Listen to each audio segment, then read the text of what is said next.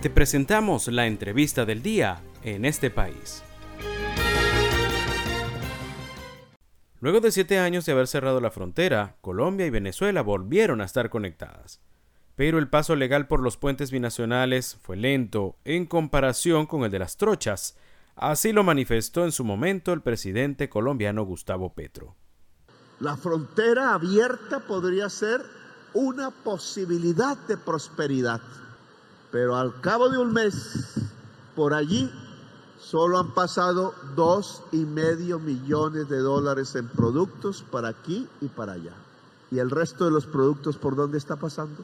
O sea, abrimos el puente, nos dimos la pela, corrimos el costo político y la economía sigue pasando por la trocha, porque allí uniformados, funcionarios de allá y de acá están cobrando la comisión.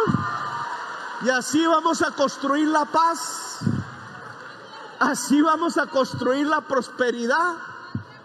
Señor ministro del Comercio, esas trochas se cierran porque se cierran. ¿Cómo está influyendo la apertura de las relaciones en el comercio de la frontera y de qué manera afecta la vigencia de las trochas? Esto se lo consultamos en nuestra entrevista de esta tarde Isabel Castillo, presidenta de la Cámara de Comercio de San Antonio del Táchira. Puede seguirla en Twitter con el usuario arroba Isabel Piso 26462. Isabel, buenas tardes. Bienvenida a los micrófonos de la Red Nacional de Radio Fe y Alegría. El presidente Petro criticó recientemente que, a pesar de la apertura del puente, la economía seguía pasando por las trochas. ¿Cuál es la situación? Mm, bueno, en cuanto a lo que criticó el presidente Petro, que este, bueno, para nadie es un secreto que se, sí se sigue eh, pasando por, por, los caminos que no son los legales, pues que son los puentes internacionales. Pero poco a poco se ha venido solventando esa situación, ¿sí? Ya es cuestión de conciencia, ya es cuestión de, de costumbre, ¿no? Eh, pasar y que cuando pasen eh, por los puentes internacionales, pues este, hay que minimizar eh, un poco las normas, pues ser un, poco flexibles a la hora de, del paso de estas personas por, por los puentes. Hay limitaciones todavía, hay limitaciones aún, por eso las personas en algunos rubros que no están claras las normas, y por lo tanto entonces la, gente opta por irse por los caminos verdes. También se hablaba acerca de que no se, ya se eliminó desde hace mucho tiempo, hace ya un mes, el carnet fronterizo eh, para poder pasar los venezolanos hacia Colombia. Y bueno, y también se, ya se extendió el, el, paso que antes era hasta las 5 de la tarde, los venezolanos hacia Colombia y ahora es hasta las 9 estamos solicitando ahora es el paso de las 24 horas por los puentes y también el paso del, del transporte, pues el transporte ya colectivo y el transporte particular, porque ya es una necesidad, pues este ya es muy difícil y ya es preocupante ese paso. Eh, a las personas acá, a los ciudadanos de frontera, nos sentimos humillados ante esta situación, que tenemos que estar pasando el puente a pie a pie y en riesgo, ¿no? Y también eh, queremos con urgencia, pues, que la apertura, la reapertura del tercer puente, que es el tiendita, que por allí se va a ir el transporte de carga y quedaría el, el, el puente Simón Bolívar y el Francisco de Paula para el transporte, vamos a decir, el transporte colectivo, el transporte colectivo y también el transporte particular no público, el transporte de servicio público y el particular. Entonces, eso es lo que estamos esperando en un corto plazo. ¿Sí? Se han presentado ciertas dificultades también en la parte de, de emergencias. También, también queremos que la frontera esté las 24 horas, como se dijo, pues que iba a ser una frontera abierta. Bueno, eso es lo que nosotros estamos esperando. Y también en la parte de la necesidad que tenemos en caso de alguna emergencia, por lo menos las ambulancias, por lo menos las carrozas fúnebres, que, que es muy humillante, pues, y viola todos los derechos viola todos los derechos humanos a, tener que hacer un transbordo en la mitad del puente y eso hace de verdad, da una imagen mm, no buena cuando se está hablando de una integración.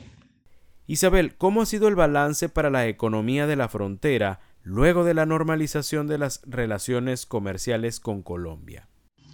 Poco a poco se ha ido mejorando la, la situación en la parte pues comercial, acá en la economía, en la normalización de las relaciones comerciales, sí.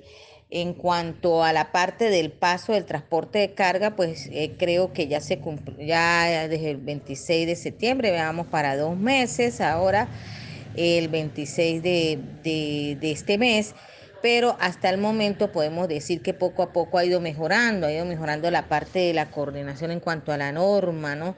A veces este, los primeros días se presentó un inconveniente con la parte de la norma para el paso de, transporte que venía de importación de, Colombia hacia Venezuela, pero eso ya se ha solventado poco a poco.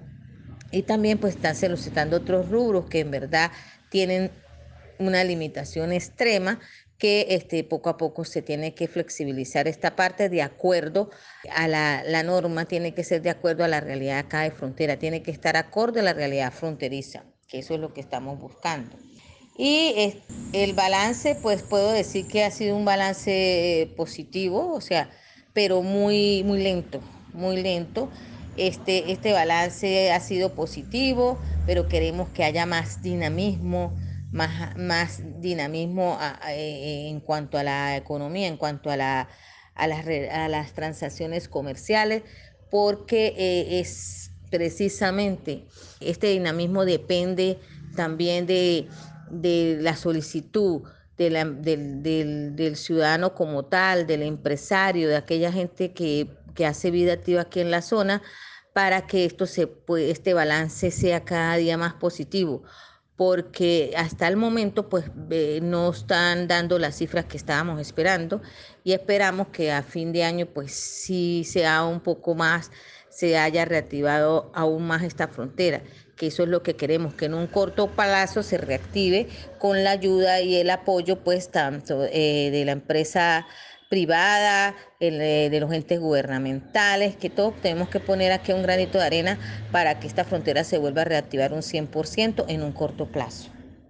Estamos conversando esta tarde con Isabel Castillo, presidenta de la Cámara de Comercio de San Antonio del Táchira. ¿Cómo ha impactado a los comerciantes del Táchira la inflación en Venezuela y la devaluación del peso colombiano? Ha impactado de una manera eh, muy preocupante, ¿no? Y la, devaluación del peso colombiano, pues también, porque este, una cosa viene con la otra. Esta situación lo que ha hecho en estos momentos es este, aumentar el costo, el costo de los productos, incluyendo los productos de primera necesidad, lo que hace pues es que toda la, la vida se, se ponga, como se dice, más cara y este, a la hora y las descapitalizaciones han sido enormes en cuanto a la parte empresarial, ¿sí?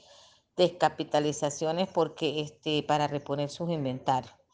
Se suma esto la inflación, pues la evaluación se suma a la época que posiblemente las empresas que no han hecho nada durante el año, pues se preparan para hacer eh, posiblemente lo que no hicieron durante el año. En esta época ya hace octubre, noviembre y diciembre, el cierre del año.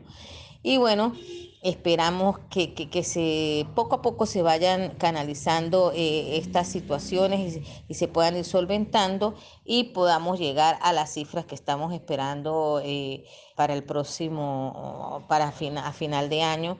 Podamos decir, sí, de verdad, la apertura está abierta un 100%, sí, de verdad, ha sido beneficioso este, esta apertura y bueno, y eso es lo que queremos, trabajar mancomunado y para nadie es un secreto que nuestros primeros clientes son nuestros hermanos colombianos en este momento y, siempre han sido, siempre han sido por nuestra ubicación geográfica y aparte de eso porque siempre hemos trabajado como unos siameses, unos siameses. Lo que le pasa, lo que siente Colombia, lo siente Venezuela y lo que pasa aquí en Venezuela también eh, se siente en gran escala en Colombia. Entonces, lo que nos queremos es trabajar mancomunadamente, llevar a cabo esos proyectos que estaban en, la mesa accionarlos, claro está, adaptándolos a la realidad en este momento, a la actualidad y seguir adelante en pro de una frontera dinámica, una frontera ah, vigorosa, una frontera que cada día este, se siente más fuerte y fortalecida, generando empleo, produciendo y bueno, y trabajando unidos, eh, podemos este, sacar, eh, llevar a esta frontera a ser como era hace algunos años la frontera más dinámica de América Latina. Le agradecemos a Isabel Castillo, presidenta de la Cámara de Comercio de San Antonio del Táchira, por su participación en nuestra entrevista de esta tarde. Nos hizo un completo balance del impacto que ha tenido en la economía de la frontera el restablecimiento de las relaciones entre Colombia y Venezuela.